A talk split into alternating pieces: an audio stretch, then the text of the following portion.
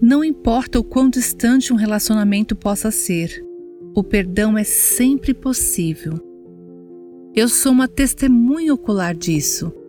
Lembro-me do final de uma conferência do Aviva Nossos Corações quando uma mulher veio até mim com sua nora. Por quatro anos, essas duas mulheres não se davam bem. Havia enormes barreiras entre elas.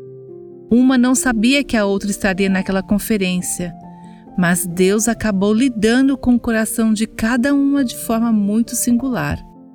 Depois que falei sobre o perdão, aquelas duas mulheres foram para a sala de oração. Choraram e se abraçaram.